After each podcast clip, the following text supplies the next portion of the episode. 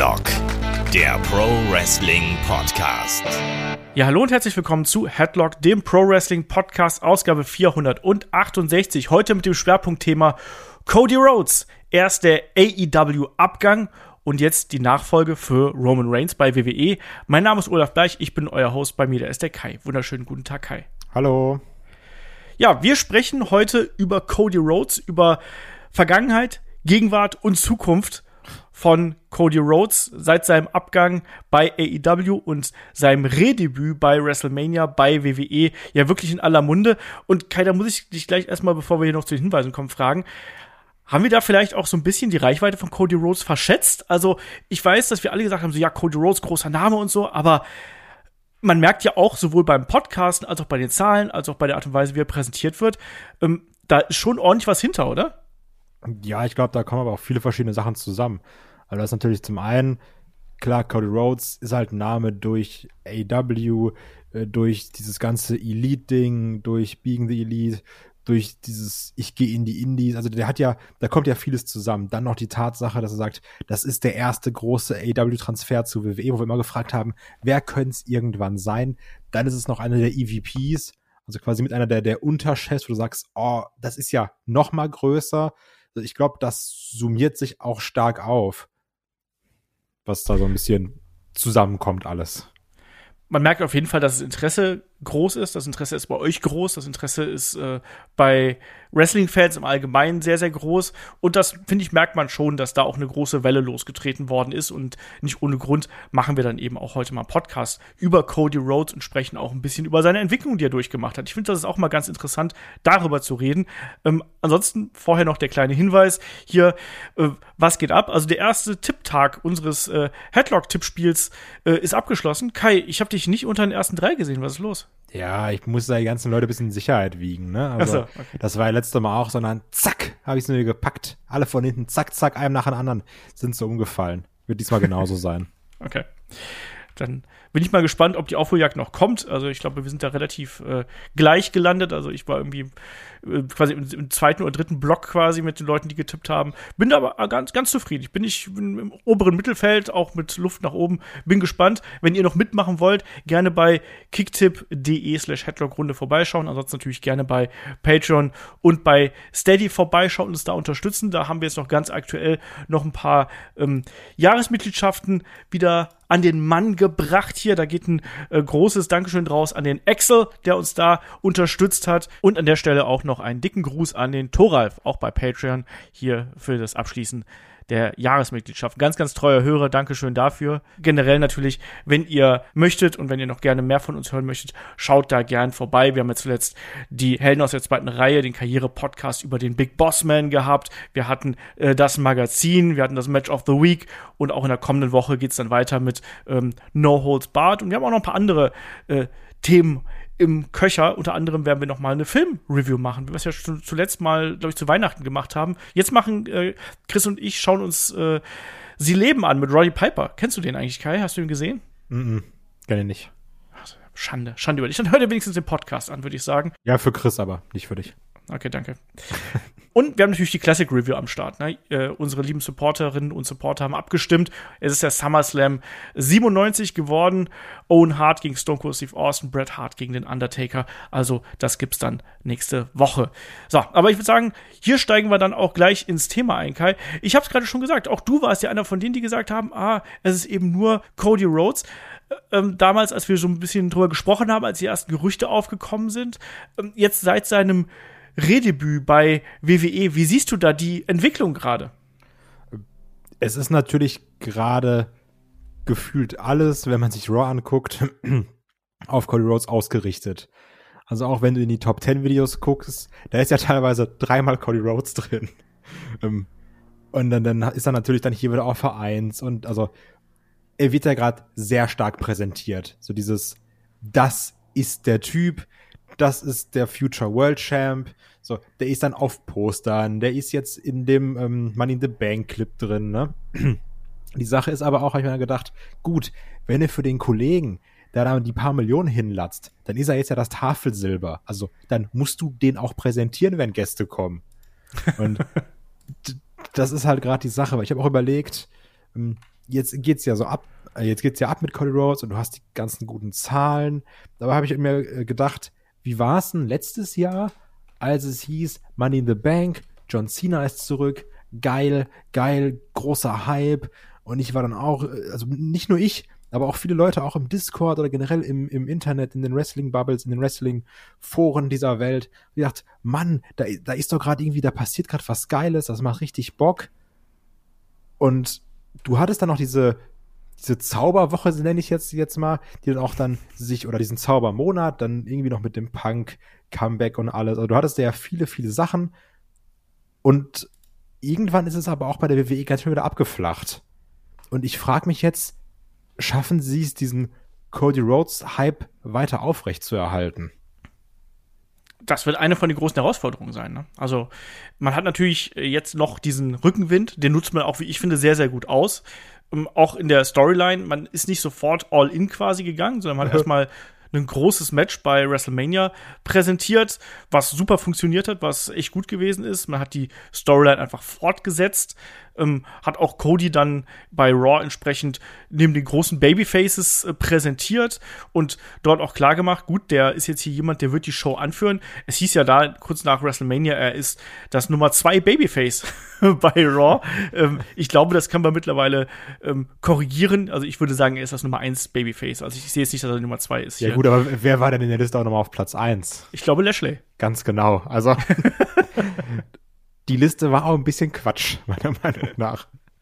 Ja, wer weiß, wer, wo das wieder aufgeschnappt worden ist. Auf jeden Fall, ähm, man hat ihn da eindeutig positioniert. Und wenn wir jetzt mal so einen aktuellen Bezug hier herstellen, da haben wir natürlich dann auch die Storyline mit Seth Rollins natürlich. Ne? Wir haben jetzt bei WrestleMania Backlash gesehen, da eine ganz andere Geschichte. Wir haben es in der Review angesprochen. Die Geschichte war, Seth Rollins konnte sich vorbereiten. Es gab viel Konter. Es war ein tolles Wrestling-Match, muss man sagen. Also wer das noch nicht gesehen hat, unbedingt da reinschalten. Aber Kai, jetzt bei Raw ist ja genau das passiert, was wir auch schon gemutmaßt haben. Es wurde nicht nur die Fehde fortgesetzt, sondern es wurde vor allem auch persönlich. Ja, Seth Rollins ist sauer. Ähm, wir hatten ja auch das Match Cole Rose gegen Theory. Don't call him Austin. Mit dem, mit dem Eingriff von Rollins dann natürlich den Stomp auf dem Tisch, der dann ja schon eine gewisse Dramatik auch hatte. Rollins ein bisschen wild dreht durch, haut zu. Ich wünsche mir da trotzdem ein bisschen mehr Fleisch dran, wenn ich ehrlich bin. Ist ja erst der Anfang.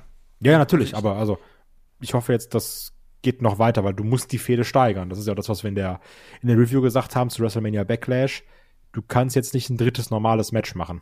Das stimmt. Aber ich finde, das macht man jetzt eigentlich ganz gut. Man hat, ich finde, gerade bei Raw ohnehin äh, eine bessere Struktur in den letzten Wochen, Monaten gezeigt. Also da merkt man, da passiert was.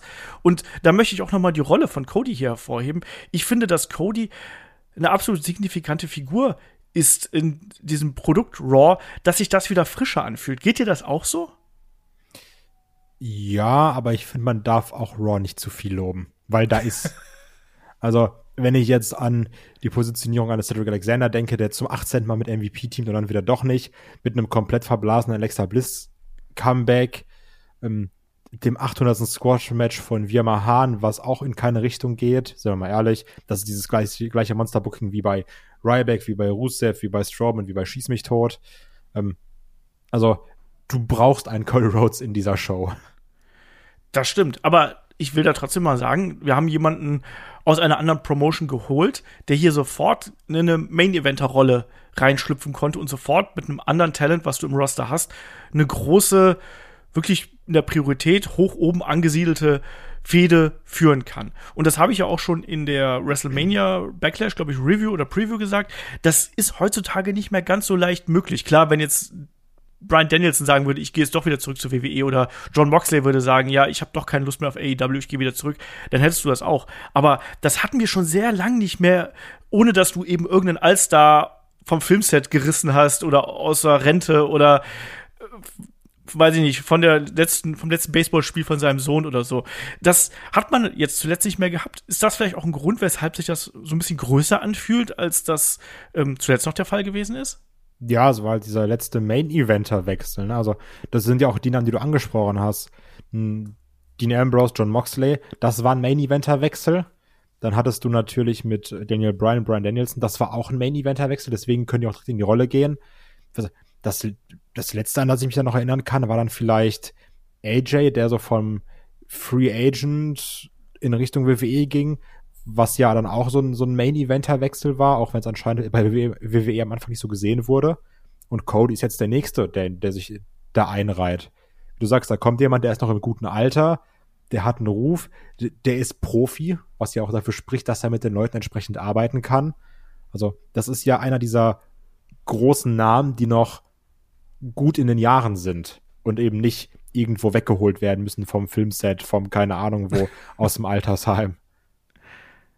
Ja, so ist es halt eben, ne? Also ich sehe das genauso und du kannst Cody eben auch entsprechend überall einsetzen. Du hast gerade gesagt, der ist Profi, das ist auch immer genau das, was man ja hier mitbekommen hat. Wir haben den vor ein paar Jahren bei der WXW gesehen und ähm, was immer man da mitbekommen hat und mit wem mit dem man sich unterhalten hat, war Cody jemand, der wirklich dann auch sehr freundlich gewesen ist. Der hat nicht nur seinen Job erledigt, der hat auch sehr oft darüber hinaus äh, mit anderen Wrestlern gesprochen, mit jungen Talent gesprochen, er hat auch Medienauftritte übernommen und all sowas und hat auf jeden Fall auch Rat und Tat zur Seite gestanden. Auch dafür ist er natürlich absolut wichtig. Aber für das Produkt äh, WWE und gerade für das Produkt Raw finde ich ihn gerade wirklich wie ein, wie ein frischer Wind. Ich finde, das ist auch dadurch, dass er eben diesen Hintergrund hat, ne, dass er jetzt einer von den Leuten ist, der war bei der äh, WWE, war da zig Jahre, ähm, ist blutjung da hingekommen. Das hört man ja auch, wenn man äh, sich die ähm, Broken Skull Session hier mit Steve Austin und ihm eben, die jetzt kürzlich erschienen ist, anschaut. Da hört man es dann auch. Ne? Der ist mit 20 ist der quasi äh, zur WWE gekommen und er meinte so, ja, ich ich ich habe hier im Wrestlingring gestanden und ich habe bei WWE im Fernsehen bin bei WWE im Fernsehen gewesen, noch bevor ich überhaupt Alkohol kaufen durfte. Das muss man sich halt mal wegtun tun, ne?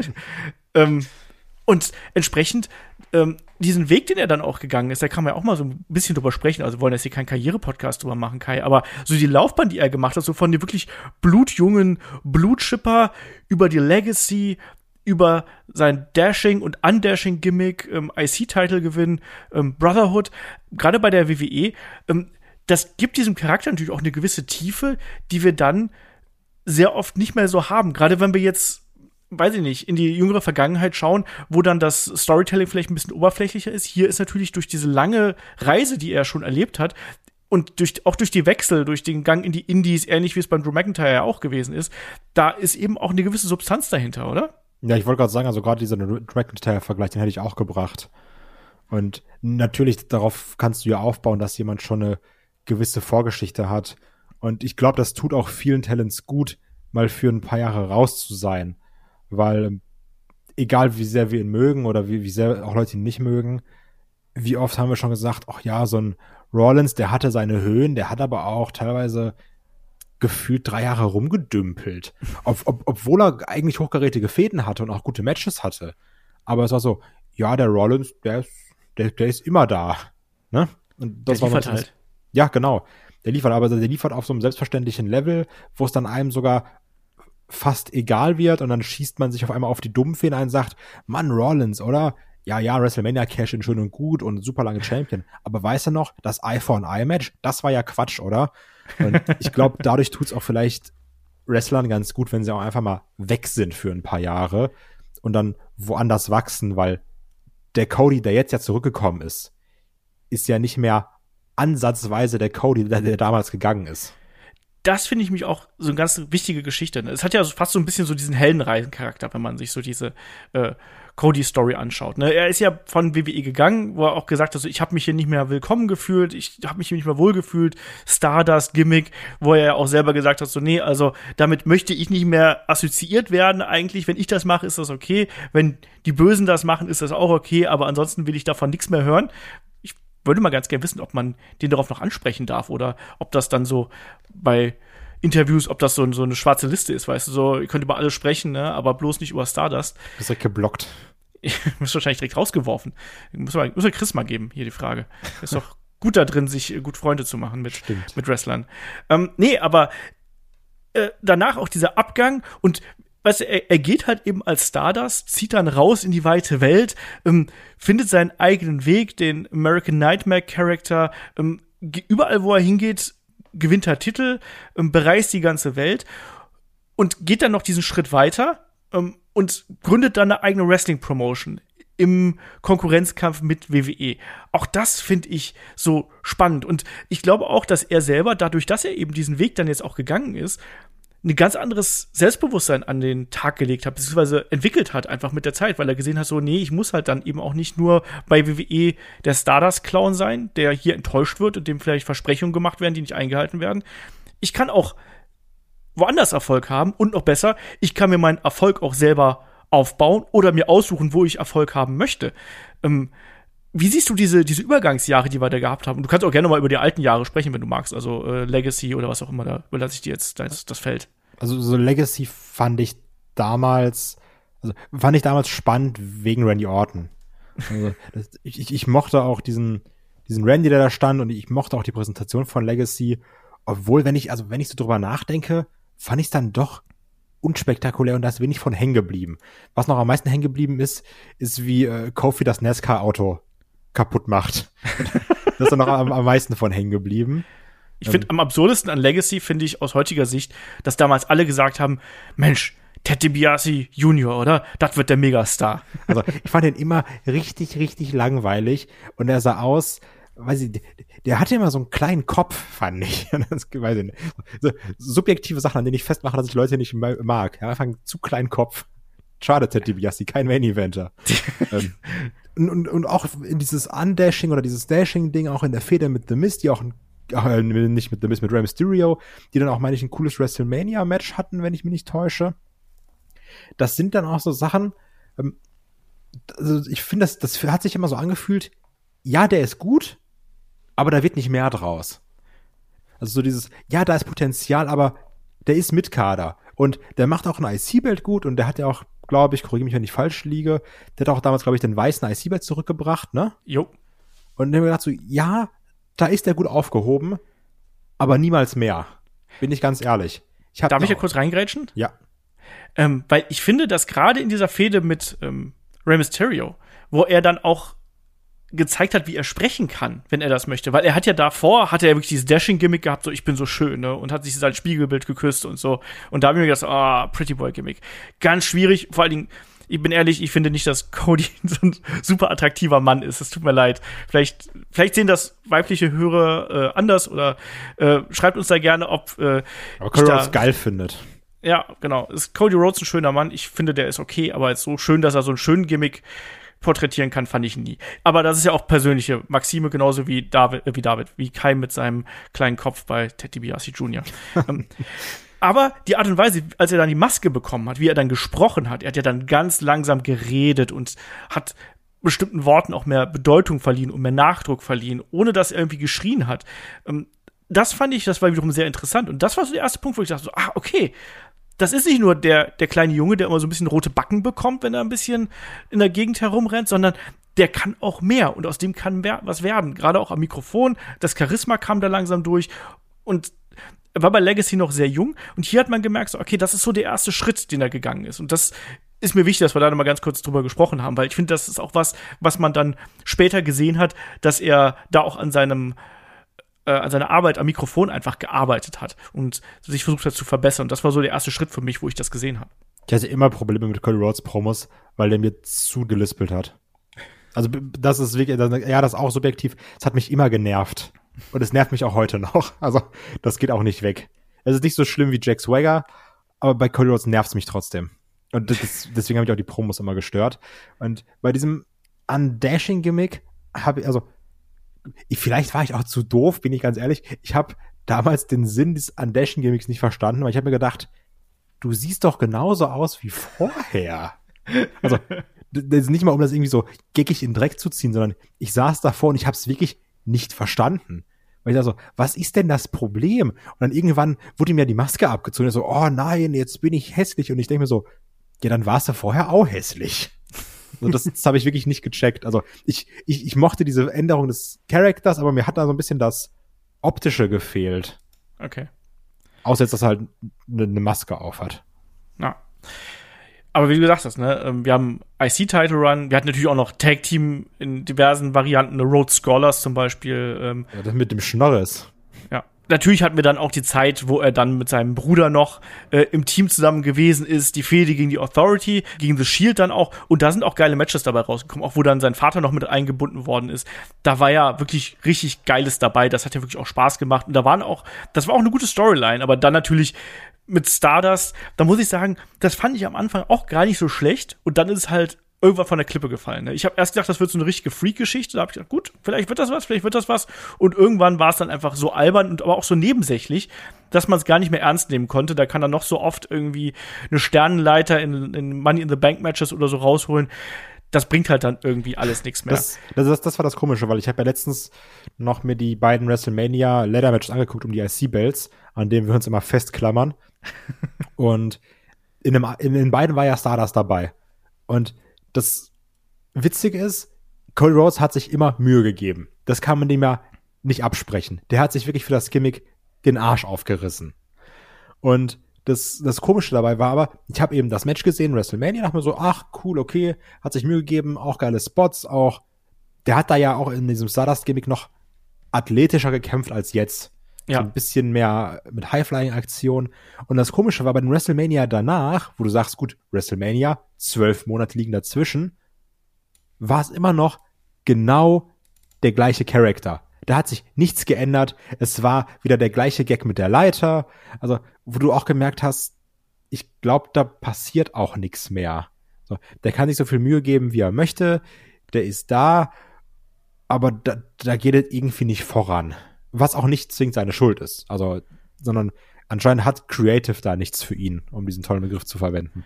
Ja, das ist ja auch was, was ihn extrem frustriert hat. Das hat er ja auch äh, in Interviews schon gesagt, dass er da wirklich probiert hat und auch Ideen eingebracht hat, aber eigentlich nie gesagt hat. Also da ist halt dann nie was draus geworden, ne? Und das ist dann eben das Problem. Man muss natürlich an der Stelle dazu sagen, dass Cody Rhodes auch in dieser Zeit, wo er dann bei WWE gewesen ist, in diesen ja, wie viele Jahre sind es gewesen? Also das sind knapp zehn Jahre gewesen, wenn wir Ohio Valley, Wrestling mit dazu zählen. Da war er ja durchaus erfolgreich. Ne? Da war dreifacher IC, äh, zweifacher IC-Champion, dreifacher WWE Tag Team Champion, einmal mit Drew McIntyre, zweimal mit Goldust, dann war er noch ähm, dreifacher World Tag Team Champion, einmal mit Hardcore Holly, ja, auch das hatten wir mal, und zweimal mit Ted DiBiase. Der war da ja schon durchaus prominent gefeatured, ne? Und hat da irgendwie immer eine Rolle gespielt. Klar, da war auch einiges nicht so geil dabei, ähm, sei es jetzt eben das Stardust-Gimmick oder dann eben auch dieses Dashing-Gimmick am andere Anfang. Das hat auch nicht so ganz funktioniert. Trotzdem hat man dann eben auch gemerkt, dass er dann irgendwann stagniert hat und wie du gerade schon richtig gesagt hast, da ist dann nicht mehr so wirklich viel passiert. Dieses Stardust-Gimmick, das hat ihn frustriert. Da hat er auch gesagt, ich hätte da äh, gerne mehr draus gemacht, aber es hat nicht, es hat nicht äh, funktioniert. Ne? Er hat auch be sich beklagt darüber, dass ähm, quasi WWE diesem Charakter quasi nie eine, eine wirkliche Chance gegeben hat. Er hat nie probiert, da was draus zu machen. Entsprechend, ja, ist halt eben so gewesen. Und ähm, der Abgang dann aber bei WWE 2016, das war natürlich auch dann ein ganz wichtiger Schritt, wie ich finde. Zum einen, weil er dann auch noch mal, ne, wir haben es gesagt, Wrestler lernen am besten, wenn sie gegen andere Wrestler wresteln. Und das macht man natürlich am besten, wenn du an möglichst vielen Orten catchst. Und das war hier auch so ein Punkt, ne, wo er dann ja wirklich über die Jahre bei allen großen und auch kleineren Promotions äh, gerestelt hat. Ne? Sei es jetzt eben hier in Deutschland bei der äh, WXW, wir haben ihn in England gesehen, ähm, bei What Culture Pro Wrestling zum Beispiel, wir haben ihn natürlich auch bei Ring of Honor, bei ähm, TNA Impact gesehen, bei New Japan. Kai, das war auch für ihn eine lehrreiche Zeit, oder? Ja, natürlich. Also, und da haben sich dann natürlich wichtige Kontakte gebildet, ne, gerade zu den Young Bucks und zu Kenny Omega diese ganze Being the Elite-Zeit, woraus dann auch irgendwann das Hirngespinst wurde mit, wir machen All-In, wir machen Double or Nothing, wir machen AEW. Also, also da ist ja viel passiert durch diesen Weggang. Und was ich immer sehr, sehr beachtlich finde, ist die Tatsache dieses, es gibt ja, glaube ich, egal ob man jetzt Wrestler ist oder ob man irgendwo arbeitet, keine Ahnung was, immer dieses, ach, ja, hier ist das und das ist doof. Und ja, dann gehe ich halt woanders hin aber keiner macht's. Weil so, du weißt, was du hast und ich sag mal jetzt auch in der WWE dann, so natürlich ist es irgendwie kacke und man ist frustriert und es ändert sich nichts und ich glaube, davon gibt's auch ganz, ganz viele in der WWE, aber die denken sich, ich habe ja hier meinen sicheren Paycheck. So, ich bin beim Marktführer, ist doch egal, meine Güte, sitze ich im Catering, kämpfe ein bisschen beim Main Event, so, Geld kommt da pünktlich, ist doch gut. und dann diesen Schritt zu wagen, zu sagen, ich gehe jetzt in die Indies und ich mache jetzt das, ich mache das, ich gehe dahin, ich gehe da. Das ist ja auch ein Risiko, ne? Klar, ja. So, so auf, auf einmal bist du, keine Ahnung, Cody Rhodes, der Ex-WWE-Star, der komplett gescheitert ist und vor der Wand gefahren ist. Also, das, also dieses Risiko einzugehen und das anzunehmen und auch diese Strapazen auf sich zu nehmen, weil das ist dann eben anderes Reisen, als mit der WWE zu reisen, ne? Man muss ja dann selber gucken, wie mache ich meine Termine, wer buckt mich wo, was nehme ich wie wo mit. Und das alles auf sich zu nehmen, da muss ich sagen, jetzt egal, ob man Cody Rhodes mag oder nicht, bin jetzt auch kein riesengroßer Cody Rhodes Fan, aber davor habe ich richtig, richtig großen Respekt ich finde auch, was hier ganz wichtig zu sehen ist, ist auch, dass er dann über diese Zeit ja auch seinen eigenen Charakter quasi erschaffen hat. Ne? Also du kommst bei WWE raus aus so einem eingefahrenen System, wo dir eigentlich alles vorgegeben wird, wo dir gesagt wird, du musst das machen, du musst dies machen, du musst jenes machen, eben weil es WWE ist, so wie es ist. Manche mögen das, manche mögen das eben nicht. Und dann kommt er quasi hier wieder raus und du musst dich ja quasi selbst erfinden plötzlich. Du musst plötzlich überlegen, so, wer bin ich denn? Also A, hat er ja seinen Nachnamen verloren. Das kommt auch noch so schwer mit hinzu. Ne? Dann war er plötzlich nur noch Cody. Was auch und, viel hin und her war. Und viele ja. Beleidigungen und Interviews und Tweets und schieß mich tot. Und, und da musst du dir eben überlegen, so, was, was mache ich denn jetzt? Wo will ich hin mit meiner Persönlichkeit, mit meinem Charakter? Und dann eben dieser ähm, American Nightmare Character und ähm, auch die Art und Weise, wie er sich präsentiert hat, Interviews dann sehr oft im Anzug, da hat man ja schon erkannt, okay, der, der will eben was verkörpern, der will was ausstrahlen und das hat er dann auch wirklich in allen Promotions gezeigt. Also ich, ich habe den da auch äh, beim Karat damals ähm, diverse Male Backstage rumrennen sehen. Der ist immer brav im Anzug gekommen. Ne? Also der wollte da auch wirklich hier representen. Ich bin ein Star und ich äh, stelle das auch nach außen dar. Da war nichts mal mit äh, hier Jogginghose und äh, Shirt oder wie der Herr Keith Lee, einfach mal mit der Pikachu-Kappe oder so. Nee, das geht da nicht, ne? Also. Evoli war's. Ähm, ja, nat klar, natürlich. Und der Cody Rhodes, den wir da damals ja erlebt haben beim Karat, war ja auch noch der Bullet Club Cody Rhodes. Richtig, ja. Was ja auch natürlich nochmal ein Teil seiner Reise war. Ja. Dass er dann Teil des Bullet Clubs war, wie jeder zu einer gewissen Zeit.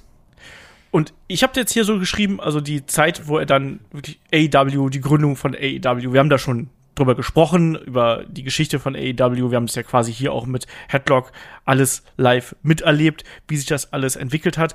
Ähm, ich habe es gerade gesagt äh, und habe auch hier im Handout geschrieben. Glaubst du, dass diese Reise dann auch, dass er zum Veranstalter geworden ist, quasi, der kreative Kontrolle und äh, kreative Möglichkeiten backstage hat, der wirklich auch so viel Verantwortung hat, die Promotion zu repräsentieren, die er mit anführt, mit eben seinen Kompagnons hier an der Seite. Ist das für Cody einfach sowas wie ein Full Circle gehen, was wir hier haben? Weil dann hat er quasi ja alle, alle Bereiche so mehr oder weniger erlebt, die du als Wrestler eigentlich mitnehmen kannst, oder? Ja, also, also teilweise wirkt es auch so ein bisschen wie das sich selbst was beweisen und so zu zeigen, ich kann das und ich glaube auch, dass ihn das gekränkt hat, dass es bei der WWE nichts geworden ist und ähm, vielleicht auch jetzt gerade durch diesen Full Circle so eine Art innere Befriedigung ist und so, so ein Kapitel, äh, was blöd geendet hat oder gar kein Ende hatte, jetzt nochmal auf eine andere Art und Weise abzuschließen. Natürlich auch mit Geld, müssen wir nicht drüber reden. ähm, und dass er sich da so an, an allem versucht hat und da offen war und ähm, auch, glaube ich, wirklich zu der damaligen Zeit diesen Revolutionsgedanken gelebt hat. Das glaube ich auch. Also ich glaube auch, dass er das nicht nur so gemacht hat, um einfach davon zu leben, sondern ich glaube auch wirklich, dass er gedacht hat, so ja, wir, wir bringen jetzt hier ein anderes Produkt an den Start, was eine Alternative zu WWE sein soll. Und wir wollen das Wrestling wieder im gewissen Rahmen wiederbeleben. Also in dem Sinne, dass man da wieder eine gewisse Fluktuation drin hat, dass man wieder mehr Bewegung drin hat, dass du nicht nur äh, diese eine große Promotion hast, die über allem steht, wo alle hinwollen, sondern dass du einfach mehr Möglichkeiten hast, ähm, in Nordamerika, aber auch weltweit eben zu wresteln. Aber was mich glaube, da interessieren würde, ja. weil wir gesagt haben, hier Respekt und das toll und das gut und das so. es gibt ja auch viele Leute, die finden Cody Rhodes richtig kacke, ne? Gibt's viele. Gibt's auch bei uns auf dem Discord ganz, ganz viele. So, ja. die hassen Cody Rhodes. Ja, mit aller Inbrunst. mit aller Inbrunst. Das ja. bin ich nicht, aber ich ziehe mich auch eher so in, in, in das Lager, wo ich sage, ich kann das alles komplett respektieren und äh, objektiv super und auch, auch subjektiv habe ich vor Sachen Respekt. aber mein persönliches Empfinden gegenüber dem Cody Rhodes ist schon eher negativ, weil ich mag den nicht. Und das, das ist bei vielen Leuten so. Und die Frage ist, woran liegt das? Ich habe mich gefragt, woran liegt das? Und ich habe dieses Empfinden, und ich weiß ja nicht, ob es dir auch so geht. Ähm, ich finde, das habe ich ja auch damals schon gesagt, Cody Rhodes macht alle, also macht meiner Meinung nach sehr viel, was er macht, mit einem ganz, ganz großen Kalkül. Also da wirkt vieles geplant. Sei es dann gegen die WWE zu schießen, sei es immer in Extrem zu sprechen. Ich werde mein Leben lang bei AEW sein. Wenn nicht da, dann vorher falle ich tot um. Und sowas. Und ich werde nie wieder ein AEW Championship Match genau, also einfordern. Also, das ist ja alles immer so sehr übertrieben.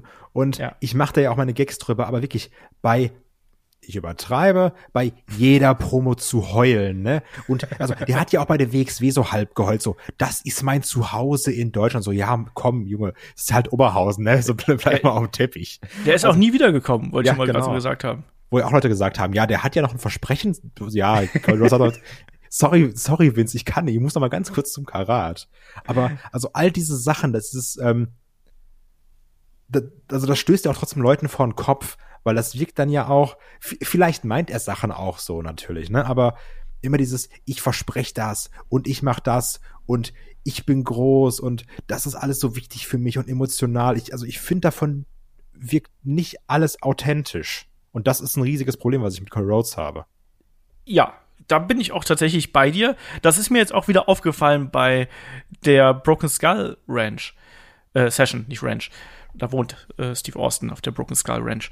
Ähm, nee, da ist mir das aber auf jeden Fall auch aufgefallen, die Art und Weise, wie er spricht. Das ist aber, glaube ich, auch einfach zum Teil seine Art, eben wie er redet. Der redet ja auch relativ langsam und bedacht und wählt da eben auch die entsprechenden Worte relativ bewusst aus. Aber ich bin dabei. Natürlich wirkt er da hier und da ein bisschen künstlich einfach und nicht ganz so authentisch wie CM Punk zum Beispiel, ne? Der einfach ne, so von der Leber weg quasi redet und dann eben noch die entsprechende Tonlage da trifft, um äh, selbst so gemeine, gemeines Volk wie dich anzusprechen.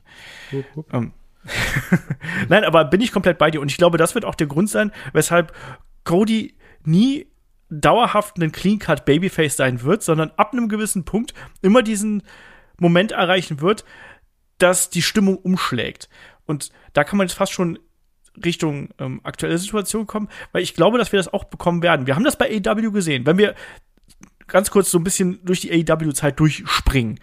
Wir hatten ja wirklich gerade in der Anfangszeit, finde ich, war Cody Rhodes eine absolut wichtige Säule innerhalb des Produkts. Zum einen, weil er wirklich dieses Star-Appeal gehabt hat. Du hast einen Wrestler gehabt, der kam halt rein und der sah aus wie ein Star, der äh, hat sich verhalten wie ein Star, hat einen großen Entrance gehabt, der das Team gehabt, das Ganze drumherum.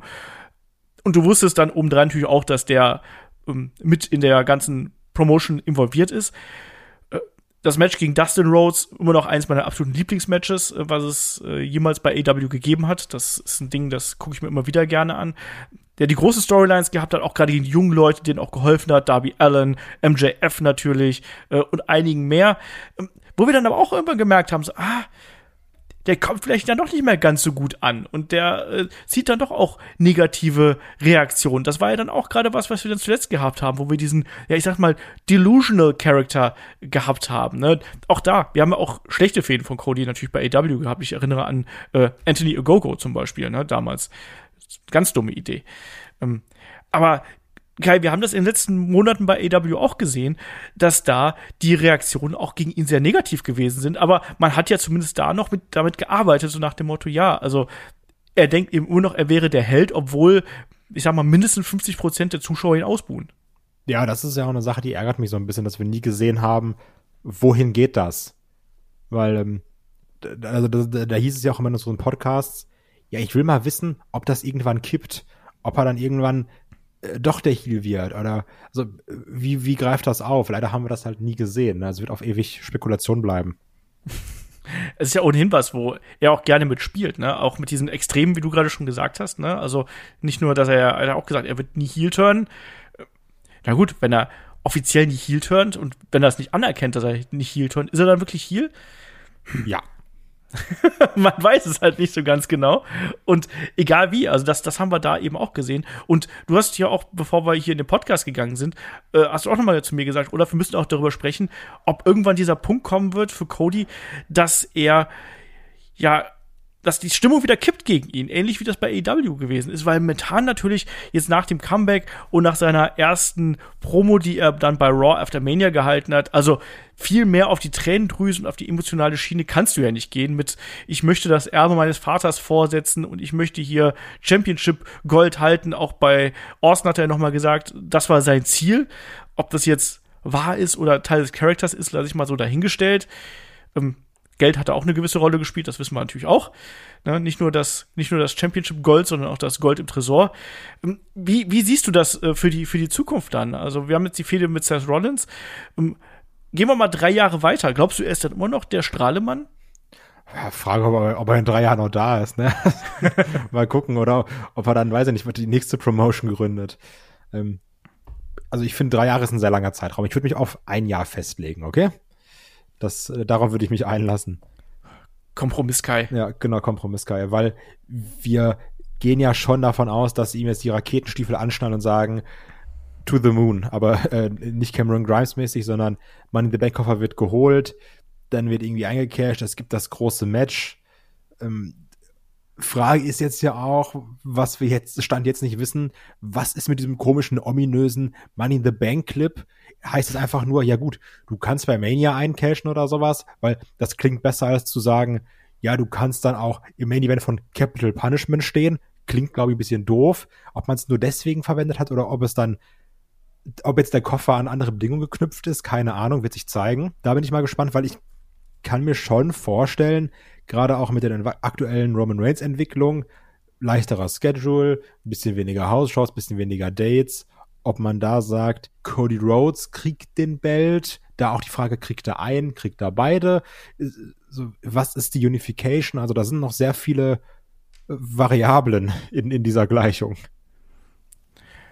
Aber du hast jetzt nicht gesagt, ob er in einem Jahr noch Babyface oder Heel ist. Ach so, ja, natürlich ist er Babyface.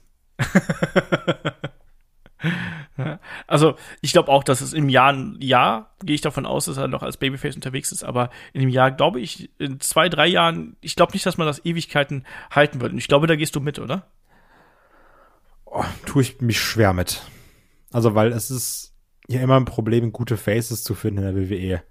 Ähm, die Frage wird aber auch sein, wird ein Cody Rhodes in zwei Jahren noch sagen, Leute, für Papa, oder? Also, da muss man einen richtigen Weg finden. Ich glaube aber schon, dass Kurios noch sehr lange Babyface sein wird, allein durch die Tatsache, dass man einen großen Babyface-Mangel in der WWE hat. Ja. Ähm, ich kann mir vorstellen, um auf deine Frage gerade zu dem Money in the Bank Videoclip zurückzukommen. Ich kann mir da vorstellen, dass man das vielleicht auch ein bisschen verwendet hat, um so ein bisschen Foreshadowing zu betreiben. Ne? Dass Cody eben sagt, so ja, das ist eigentlich mein Ziel. Mein Ziel ist es, auf der grandest stage of them all dann auch die Championship zu gewinnen. Und du hast die Möglichkeit, quasi darauf hinzuarbeiten. Dass er nicht bei irgendeiner kleineren Show hier den Koffer eincasht, sondern es eben dann vielleicht auch sagt, so hier, nächstes Jahr WrestleMania, das wird unser Match werden, egal wer da ist, ich werde meinen Traum erfüllen und dann hast du quasi ein ganzes Jahr um Cody Rhodes gestrickt. Also du hast damit angefangen mit dem Comeback bei WrestleMania, mit der Promo bei Raw, hast gesagt, hier, das ist mein Ziel, ich mach's für den Papa, ich hole das große Gold ich knicke mit der Stimme noch zwischendurch ein bisschen ein, damit äh, noch ein paar Leute im Publikum ein bisschen weinen und dann lässt du ihn durch die, durch die Reifen springen. Wir wissen auch, ein ähm, Money in the Bank Briefcase heißt nicht zwangsläufig, dass du ihn auch auf Ewigkeiten behältst. Das kann auch hin und her gehen, der kann Teil der Fehde sein, das kann man ziehen. Ähm, man kann auch damit spielen auf dem Weg Richtung WrestleMania. Aber ich glaube, dass das vielleicht eine Möglichkeit sein wird, wie man ihn hier on the spot packen wird. Und ich habe schon gesagt, für mich ist er eben der heißeste Kandidat, den wir hier Richtung Money in the Bank haben, dass er sich da den Koffer holt. Alles andere fände ich sehr, sehr merkwürdig. Und Kai, wie siehst du jetzt aktuell die Situation von Roman Reigns? Wir wissen, er hat einen neuen Vertrag unterschrieben. Wir wissen auch, dass er ähm, in den nächsten Wochen und Monaten zumindest bei Hausshows nicht mehr ähm, sonderlich viel beziehungsweise gar nicht mehr aktiv sein wird. Und wie sehr wir ihn dann auch bei den Weeklies sehen, das müssen wir abwarten. Da gibt es auch gegenteilige Meldungen. Jetzt letzte Nachricht war, dass er ähm, da noch weiter aktiv sein wird, genauso wie er auch wahrscheinlich bei den meisten ähm, Großveranstaltungen, bei den meisten Premium Live Events dabei sein wird. Ich habe jetzt heute schon wieder gelesen, äh, Hell in a Cell wahrscheinlich nicht. Auch da wechseln sich ja gerade die Meldungen quasi tagtäglich ab. Mal sehen, wie es aussieht, wenn der Podcast hier erscheint. Wahrscheinlich ist dann schon wieder was anderes aktiv, aktuell. Ähm, wie siehst du die Entwicklung ähm, um Roman Reigns, was das angeht? Und wie wichtig ist da gerade in dieser Geschichte? Weil man oft genug überlegt, so, wer ist denn groß genug, um Roman Reigns hier zu entthronen? Klar, Drew McIntyre steht auch daneben, aber ich habe momentan den Eindruck, als würde man da eher Richtung Cody gehen oder teilt man einfach die Bells auf. Einer geht für Drew drauf, der andere geht für Cody drauf. Wir hatten ja viele Jahre Brock Lesnar. Wo wir gesagt haben, oh Mann, Brock Lesnar, der ist nie da, das ist ja alles blöd. Und jetzt gerade fühlt sich so an, als würden wir mit Roman vor dem gleichen Problem stehen. So, wo wir gesagt haben, oh Mann, Roman, der reißt sich den Hintern auf, der macht die Matches, geil, der hat jetzt die beiden Bells vereint unter sich oder über sich, je nachdem, wo er sie hält. Und, und Nehmen sich manchmal auch. Auch. Und auf einmal heißt es, ja, Roman Reigns, vielleicht Hell in a Cell gar nicht da oder sowas das ist erstmal schlecht, meiner Meinung nach. Weil dann haben wir diesen Punkt, ja, wir haben hier einen Typen, der trägt beide Bells und der trägt auf, wie, tritt auf, wie er Bock hat. Jetzt mal so in zynisch formuliert natürlich, ne? Ähm, weil, also ich habe jetzt auch keine Lust, dass dann irgendwie da jemand eine Feder aufbauen muss, indem er dann 18 Mal mit dem Bildschirm redet, weil Roman Reigns gerade sagt, Leute, freitags ist schlecht, da kann ich nicht. Also ich habe gerade sehr groß die Befürchtung, dass wir wieder in diese Brock Lesnar Zeit gehen aus der ich jetzt eigentlich dachte, ja, aus der sind wir jetzt raus. Ähm, deswegen bin ich da mal gespannt, wie man es löst und ob man sagt, man, man teilt doch wieder die Bells, weil das halte ich auch prinzipiell nicht für verkehrt. Ähm, dass man sagt, man hat irgendwie zwei Champs und von mir aus dann lasst Roman einhalten, weil wenn Roman beide hält und dann nicht da ist, ist Quatsch meiner Meinung nach. Und ich fände auch äh, schon fast verwunderlich, könnte man sagen, wenn Cody Rhodes den Belt erst bei WrestleMania gewinnt. Also das wäre, also ja, man kann das Programm bis dahin, nennen wir es mal, strecken oder aufbauen, aber es wäre doch komisch, oder? Es wäre komisch, ja, aber ich finde, das wäre eine relativ äh, valide Möglichkeit, um du, e damit du eben diesen Story Arc um Cody Rhodes quasi abschließen könntest ziehst die Fehde, du hast ein paar Leute ja noch, die man Roman Reigns vorsetzen könnte. Wie gesagt, Drew McIntyre, gegen den kann er dann erstmal ein paar Monate fäden. Von mir ist auch jetzt nicht bei Hell in a Cell. Da haben wir ja genug Fäden, die kannst du da unterbringen. Ich bin auch übrigens der Meinung, dass Roman Reigns nicht bei jedem Pay-Per-View antreten muss. Also, äh, das kann man machen, aber ähm, ich finde, bei den kleineren Geschichten kann man da auch in anderen Position mit ihm arbeiten. Sei es jetzt in Interviewform, sei es jetzt durch Eingriff oder wie auch immer. Ich glaube, da bei Hell in a Cell zum Beispiel sehe ich ihn nicht unbedingt dann lieber wieder bei Money in the Bank und dann natürlich für die großen Stadionshows. Da wirst du ihn eben brauchen, auch um die entsprechende ja, Crowd zu ziehen, damit du die Hallen eben voll kriegst. Da werden sie ihn auf jeden Fall brauchen. Aber für die kleineren Pay-Per-Views ja, müssen wir mal abwarten. Ne? Aber wie gesagt, da gibt's widersprüchliche Meldungen. Also Wrestle Talk zum Beispiel hat dann noch vor kurzem da in Berufung auf Andrew Zarian äh, gesagt, ja, übrigens, nee, der nimmt ja doch nicht so lange eine Auszeit. Zugleich gab's dann andere Meldungen, die gesagt haben, doch, so sieht's eben aus. Ich glaube, da müssen wir einfach abwarten, ähm, wie sich das entwickelt. Und für Cody, da sehe ich dann eben erstmal so, also wie gesagt, für mich ist da der, der Weg in diesem äh, Ding vorgezeichnet. Gerade auch, weil man ja sehr stark mit so bestimmten Motiven arbeitet, ne? dass er eben so ein Traditionalist ist, obwohl er eben auch Anführungsstrichen ein Revolutionär sein möchte. Ne? Aber zugleich hat er dann ja zum Beispiel auch schon damit gespielt, dass er hier den Winged Eagle Belt zurückbringen könnte. Also hat er per Instagram, glaube ich, gepostet. Und das passt ja auch so gut zu diesem Charakter, oder? Also so jemand, der auf der einen Seite halt ankommt, der eine absolute Star-Appeal hat, diesen Weg hinter sich hat und dann aber auch sagt so, nee, ich mache das halt für meinen Vater, ich bringe die alte Tradition zurück. Ich sag nicht Superstars, ich sag Wrestler.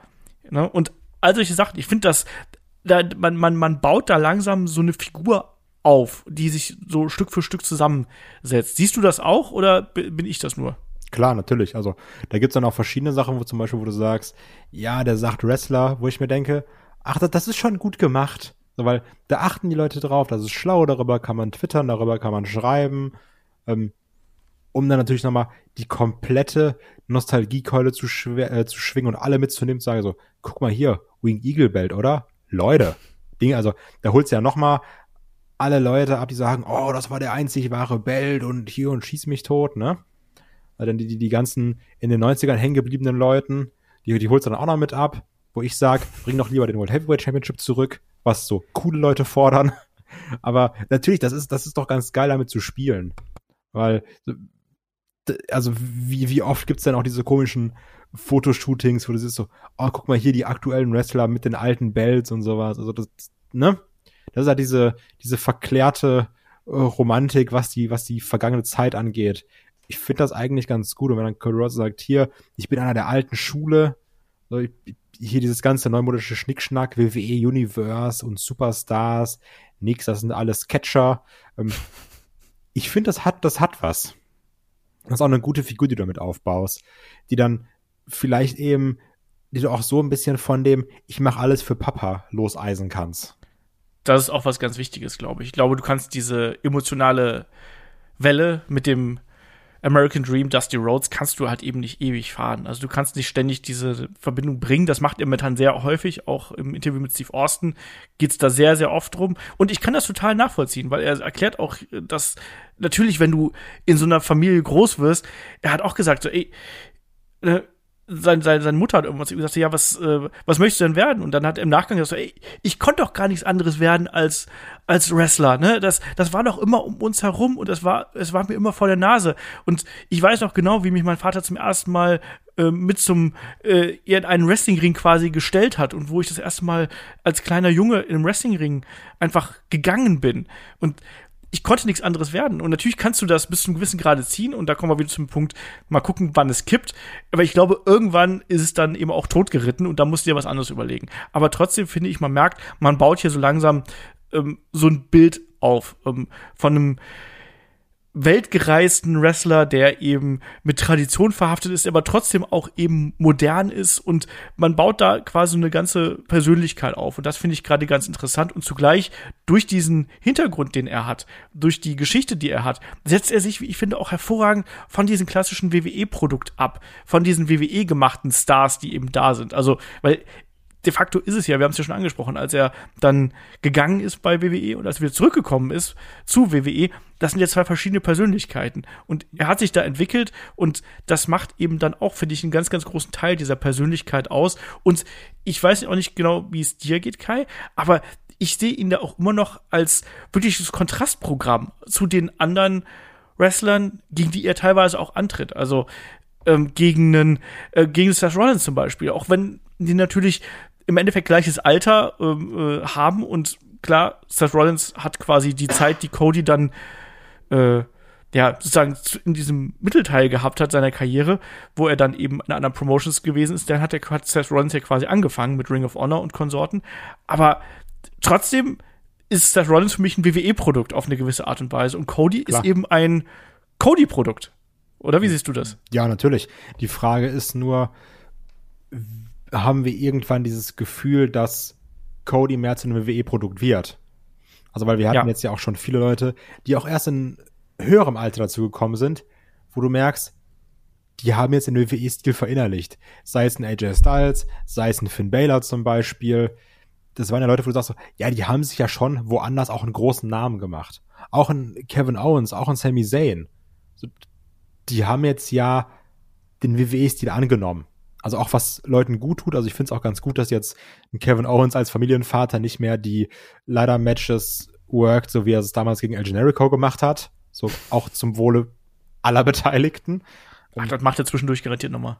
Aber das ist ja eben so, die haben jetzt ja schon diesen WWE-Stil sehr verinnerlicht.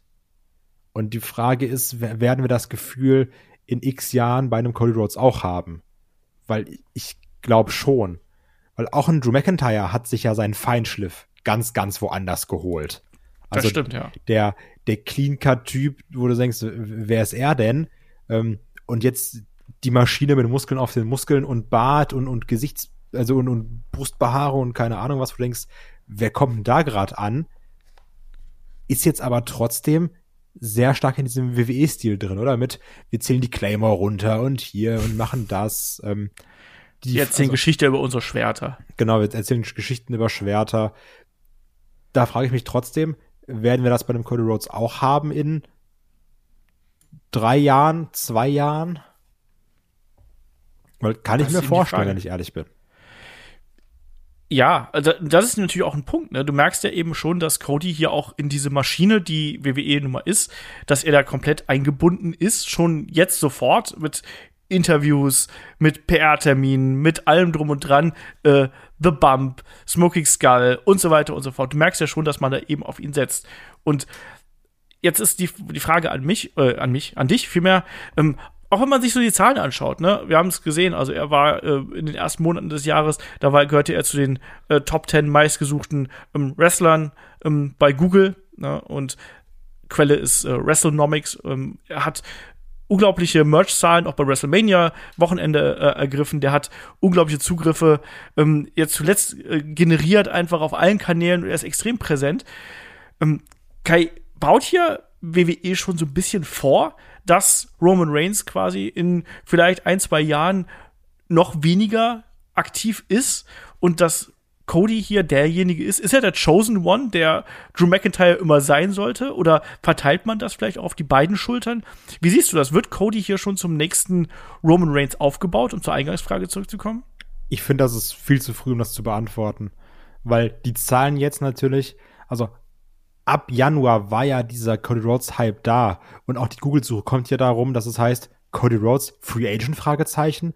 Was passiert? Cody Rhodes, Handshake Deal, Fragezeichen. Cody Rhodes, WWE, Fragezeichen. Cody Rhodes, AW Contract, Fragezeichen. Also, natürlich, da wurde super viel gegoogelt, weil das war ein interessantes Thema. Das wollte man ja wissen. Was ist mit Cody Rhodes? Was macht Cody Rhodes? Wohin geht Cody Rhodes? Also, natürlich wurde da viel gesucht. Und, also, Merch-Nummern sind heftig, müssen wir nicht drüber reden. Der Typ hat abgerissen, ähm, wäre vielleicht auch ganz gut, wenn er dafür ein bisschen mehr kriegt als 2,50 Mark und irgendwie so ein Hanuta oder sowas. Also, aber ich glaube schon, dass er da auch hebelmäßig einen guten Vertrag ausgehandelt hat. Aber das ich glaube, der wird nicht verhungern, glaube ich. Hoffentlich. Weil wäre wär doof, wenn er Roman Reigns Nachfolger werden sollte, wenn er einfach verhungert. Ähm, die Frage ist aber, wie ist das, wenn der große Hype vorbei ist? Wie sind dann die Zahlen? Wie sind dann die Nummern? Wenn es nicht mehr eben ist, oh krass, Comebacker Rhodes, sondern nee, ein halbes Jahr da Cody Rhodes. Nee, zwölf Monate da Cody Rhodes. Also ich glaube, ab da wird's wird's erst interessant.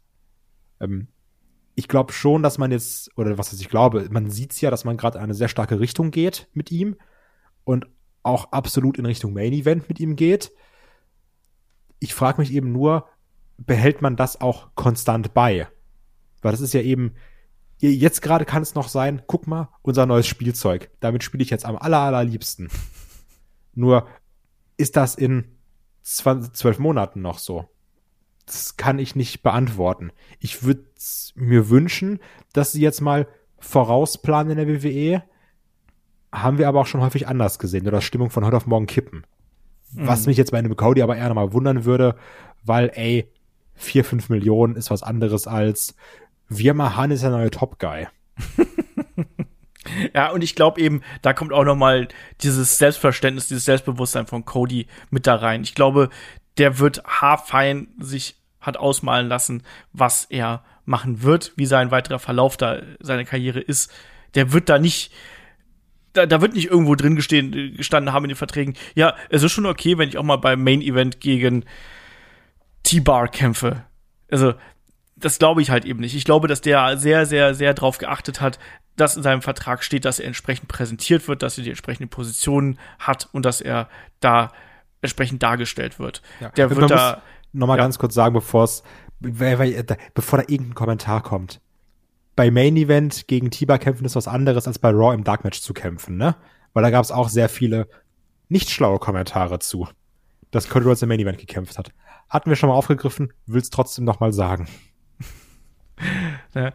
Also, wie gesagt, ich glaube, da wird er schon sehr, sehr stark drauf geachtet haben, dass ähm, solche Dinge eben nicht vorkommen, dass er da quasi gar nicht in der Card abrutschen kann. Was ich mich da viel erfrage, ist, so schön das ja oder so geil das ja irgendwie wäre, wenn du jetzt da quasi das Aushängeschild der Company bist. Aber will Cody das? Oder ist er vielleicht in ein paar Jahren wieder an dem Punkt, dass er sagt, nee, vielleicht mache ich jetzt dann doch lieber TV. Also der ist jetzt 36, ich sag mal so in drei Jahren, dann ist er knapp 40 bald und vielleicht sagt er dann, nee, ich habe jetzt auch durch WWE noch mal so viel Bekanntheit und Reichweite erreicht. Vielleicht muss ich dann gar nicht mehr catchen, vielleicht kann ich dann auch hier meine Reality-Shows machen, vielleicht kann ich äh, andere Geschichten machen, mit denen ich ähnlich viel Geld verdiene. Ähm, vielleicht gehe ich auch zurück der AW und bekleide da wieder eine Position. Oder ich gehe Backstage bei WWE und übernehme vielleicht eine andere Rolle hier. Ähm, wie siehst du das? Wie, wie, äh, wie glaubst du, ist da der, der Ansatz von Cody Rhodes? Wie, wie lange wird er wrestlen? Also mit seinem Stil prinzipiell könnte man sagen, der wrestelt noch zehn Jahre. Die Frage wenn er den ist, Moonsault sein lässt. Ja, wenn er den Moonsault sein lässt. ähm, die Frage ist natürlich, was macht er? Und da gehe ich auch wieder da, darauf zurück. Ein Cody Rhodes macht nichts ohne Kalkül, meiner Meinung nach. Der wird schon wissen, wenn ich jetzt zur WE gehe, ist es ein Bass und dann werden auch noch mal ganz andere Leute auf mich aufmerksam. Und ich rede nicht von, da twittern jetzt vier Leute mehr drüber, sondern vielleicht auch, dann habe ich da mal einen Kontakt hin. Dann habe ich da mal in die Branche einen Kontakt hin. Vielleicht im Fernsehen das, vielleicht da mal was. Also ich kann mir schon vorstellen, dass er sagt, ich nehme das hier mit, weil Geld ist gut. Ich würde gerne nochmal WrestleMania Main Eventen. Ich hätte auch schon Bock, nochmal Champion zu werden, natürlich.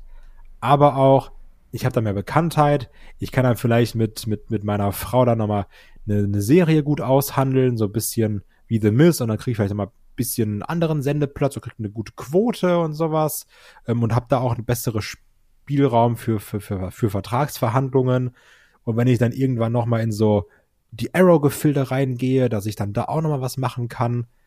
Also ich glaube, dieser Wechsel und klar, hundertmal kann man auch sagen emotional, aber vieles fühlt sich auch an wie nach dem Motto, das ist jetzt gerade der richtige Schritt für meine Karriere.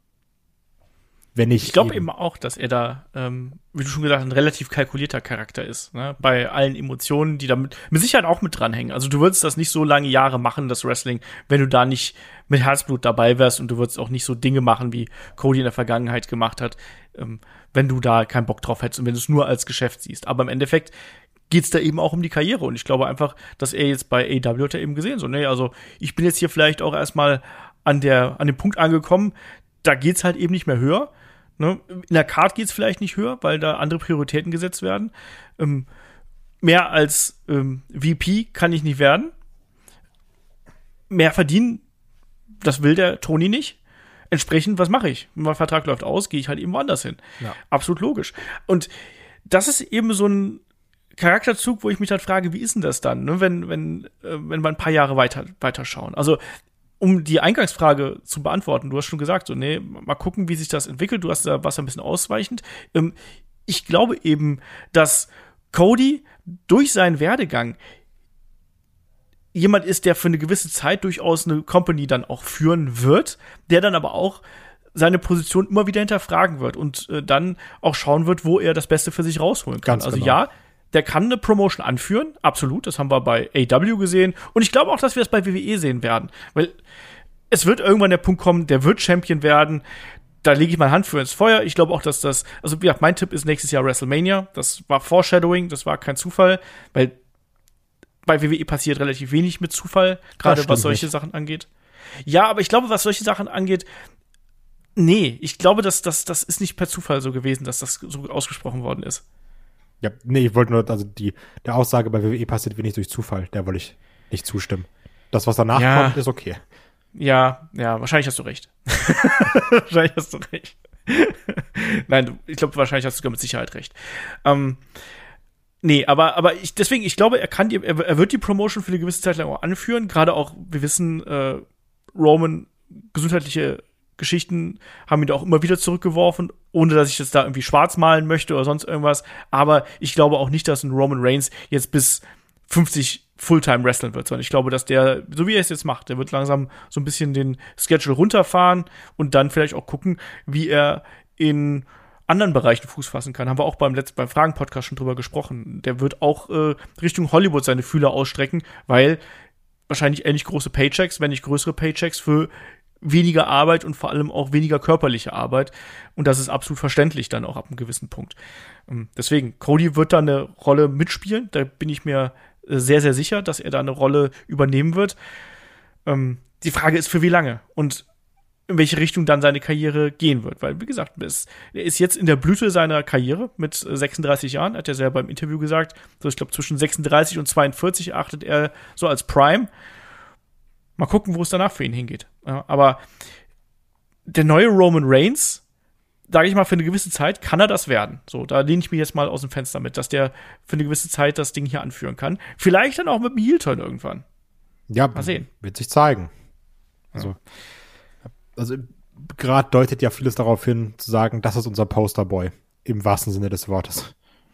Ja, und es, er wird ja auch hergeben, ne? Und an der Stelle natürlich auch dann gerne nochmal der äh, Aufruf an euch, ne, wenn ihr das jetzt zum Beispiel bei YouTube schaut oder vielleicht auch ganz normal per Spotify hört oder irgendwie über Podcast unterwegs hört, ähm, gerne auf YouTube kommen oder auf den Discord kommen. Diskutiert da gerne mit. Also wie seht ihr die Position von äh, Cody auch in ein paar Jahren? Also wird er hier der neue Roman Reigns, wie ich es dann ganz provokant natürlich in die Überschrift gepackt habe, um äh, Clickbait zu betreiben?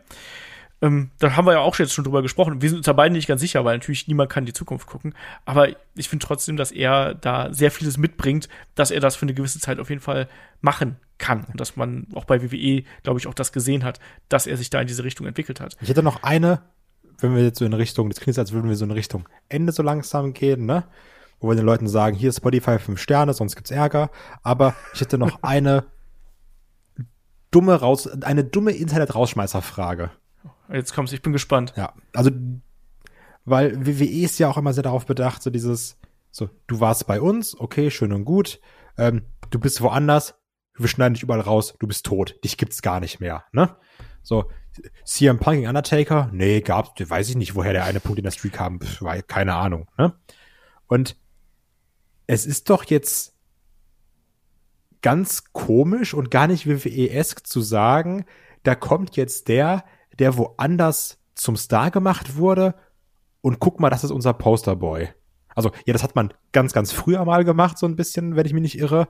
Aber das ist jetzt ja gar nicht die aktuelle WWE. Weil es ist ja eigentlich gerade in den letzten Jahren auch immer krasser geworden. Es gibt nur uns, nichts anderes. So AW, keine Ahnung, nie gehört.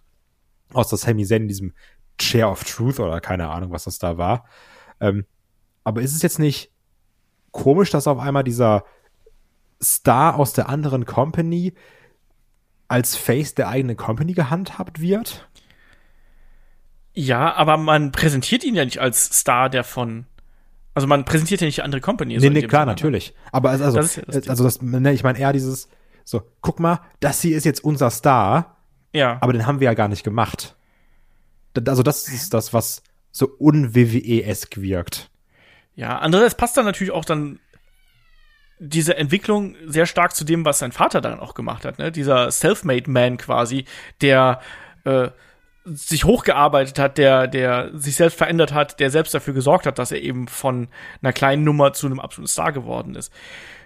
Das kann man wiederum verkaufen. Also würde ich es verkaufen, wenn ich bei WWE wäre, wenn ich diese, diese, diesen Gedankengang da hätte.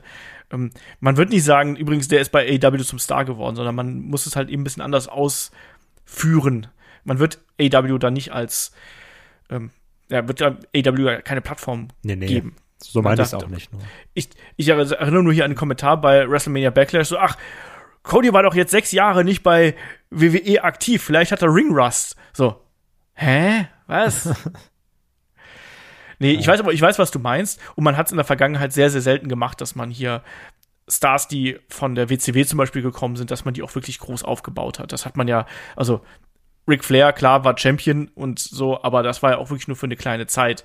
Und da hat man es auch nur äh, bis zu einem gewissen Grad gemacht. Und viele andere Stars, die rübergekommen sind, hatten da auch wirklich Probleme, weil man dann eben auch die entsprechenden Probleme im Lockerroom gehabt hat. Ich meine, Booker T hat man auch entsprechend zum Beispiel so präsentiert. Aber da konnte man es dann auch eben machen, weil da hatte man den Monday Night War gewonnen. Also da kann man auch großzügig sein und mal sagen, komm Booker, du darfst auch mal hier als King Booker darfst auch mal Champion werden und solche Sachen. Hm. Aber nicht gegen Triple H. Nee, da nicht, aber verlierst du. genau. Nee, deswegen, also das hat man selten gemacht, aber vielleicht auch da andere Zeit. Ne? Ja. Ne? Schwierig. Bin gespannt, wie sich das entwickelt. Also ich finde auf jeden Fall, dass Cody dem WWE-Produkt ausgesprochen gut tut, jetzt in dieser Anfangsphase. Aber wie du auch schon richtig gesagt hast, auch da müssen wir natürlich abwarten. Bei WWE ist ja oft so, dass da eben der, die Anfangseuphorie ist groß und man präsentiert das entsprechend groß und man hat jetzt auch ein starkes Programm hier. Die Frage ist, was kommt eben danach und wie wird es da eben weitergehen? Und das wird dann die große Herausforderung sein, damit du eben Cody Rhodes entsprechend als Charakter frisch hältst unterhaltsam hältst, weil er kann nicht er kann nicht jetzt über ein ganzes Jahr immer äh, den Knick in der Stimme bringen und so. Bin gespannt, wie das äh, weitergeht. Ja, Kai, haben wir noch was zu Cody? Ich finde es mal wieder interessant, dass man jetzt eine Personalie hat, über die man mal wieder so ein bisschen spekulieren kann. Ich sag mal, es ist nicht so viel Spekulation, so was macht er, was kann er, was, was zaubert er, aber es ist jetzt mal wieder interessant zu gucken, ach, guck mal, da ist jetzt irgendein frischer Wind drin, und in welche Richtung weht er uns. Und das ist erstmal was Gutes. Ja. Das sehe ich eben auch so. Und vielleicht hängt auch damit zusammen, dass ich aktuell bei Raw eine deutlich besseren, besseres Bauchgefühl habe, als das noch vor, äh, weiß ich, einem halben Jahr zum Beispiel gewesen ist. Ich glaube, da spielt Cody eben eine ganz große Rolle und das, weil der Charakter eben auch so anders wirkt als all das, was da mit dabei ist und weil du einfach so viele neue Matchmöglichkeiten eben jetzt hast, wo man noch vor einem halben Jahr oder einem Jahr gedacht hat, Mensch, wie würde denn wohl so ein Match aussehen? Und zack, da kannst du auf einmal so viele Dream Matches quasi aufbauen mit Cody Rhodes. Das ist schon was Spannendes. Aber wie gesagt, schreibt uns da gerne. Ich weiß, wie du gesagt hast, ne? Cody Rhodes polarisiert. Ich bin mir auch sehr sicher, dass äh, viele dabei sind, die sagen, Mensch, den hätte WWE nie holen sollen, der hilft dem hilft WWE vielleicht nicht oder der ist eh äh, in ein paar Monaten irgendwo in der Midcard. Schreibt uns gerne eure Meinung dazu in die Kommentare oder bei Discord. Bin oh. da sehr gespannt drauf. Was wir jetzt gar nicht angerissen haben, was ich jetzt aber auch gar nicht anreißen möchte, weil ich es für Quatsch halte, die ganzen Cody Rhodes Verschwörungstheorien. So, ja, das war alles geplant. Äh, als es hieß, der kann keine Titelmatches mehr haben, war es quasi schon klar, dass er zur WWE geht. Aber der geht jetzt nur ausspionieren, um dann wieder zurückzukommen und die dann von innen zu zerstören. Das ist schon alles sehr dumm. Ja, da glaube ich jetzt auch mal nicht so wirklich dran. Ja, nee, kann man schon sagen, ist richtig dumm. ja. Ich bin, ich bin trotzdem äh, froh darüber, dass wir diesen Wechsel gehabt haben, weil es eben das WWE-Produkt deutlich aufgewertet hat. Ja. Und ähm, ich bin ehrlich, ich mag Cody. Ich finde, der, der bringt für mich sehr vieles mit, was mich irgendwie catcht. Nicht, nicht ständig, aber sehr häufig. Und bei WrestleMania war das zum Beispiel ein so ein Ding. Und auch jetzt hier das Match bei WrestleMania Backlash gegen Seth Rollins absolut gut. Und da bin ich auch gespannt, was die beiden dann Richtung Hell in a Cell noch auf die Beine stellen. Ansonsten, Kai, möchtest du hier abschließend noch was zum Thema sagen? Nee, hab jetzt zweimal reingegerätscht, reicht auch. Reicht auch, sehr gut. Dann bleibt mir eigentlich auch nicht mehr viel zu sagen, außer äh, Vielleicht lasst, lasst ein paar Sterne da, im Idealfall fünf bei Spotify, bei Apple Podcasts oder so. Wenn ihr noch mehr von uns hören möchtet, schaut gern bei Patreon und bei Steady vorbei. Die entsprechenden Links dazu findet ihr auf äh, unserer Website, zum Beispiel bei headlock.de. Und wenn ihr Fragen habt, schickt uns die an fragen.headlock.de oder kommt auf unseren Discord und teilt die da. Wir haben nämlich dann auch in naher Zukunft noch einen Fragen-Podcast im Programm. Und Kai, da werden wir dann auch noch mal Schicht hier schieben, ne? Ganz genau. Ja, man muss durch, ne? Ja. Ich muss sagen, ich, ich mag diese Fragen-Podcasts. Also, weil das ja. dann immer so, mein die Richtung, mein die Richtung, mein die Richtung geht. Genau. Wir haben noch jede Menge Fragen auf Lager. Es sind jetzt auch schon wieder welche reingekommen. Also da werden wir, ich glaube, in zwei Wochen, glaube ich, noch mal eine äh, Episode zu einlegen, dass wir dann da entsprechend eure Fragen beantworten. Da könnt ihr euch dann schon drauf freuen. So, in dem Sinne äh, sage ich an der Stelle dann wie immer Dankeschön fürs Zuhören, Dankeschön fürs Dabeibleiben und dabei sein und bis zum nächsten Mal hier bei Headlock, dem Pro Wrestling Podcast. Macht's gut. Tschüss. Tschüss.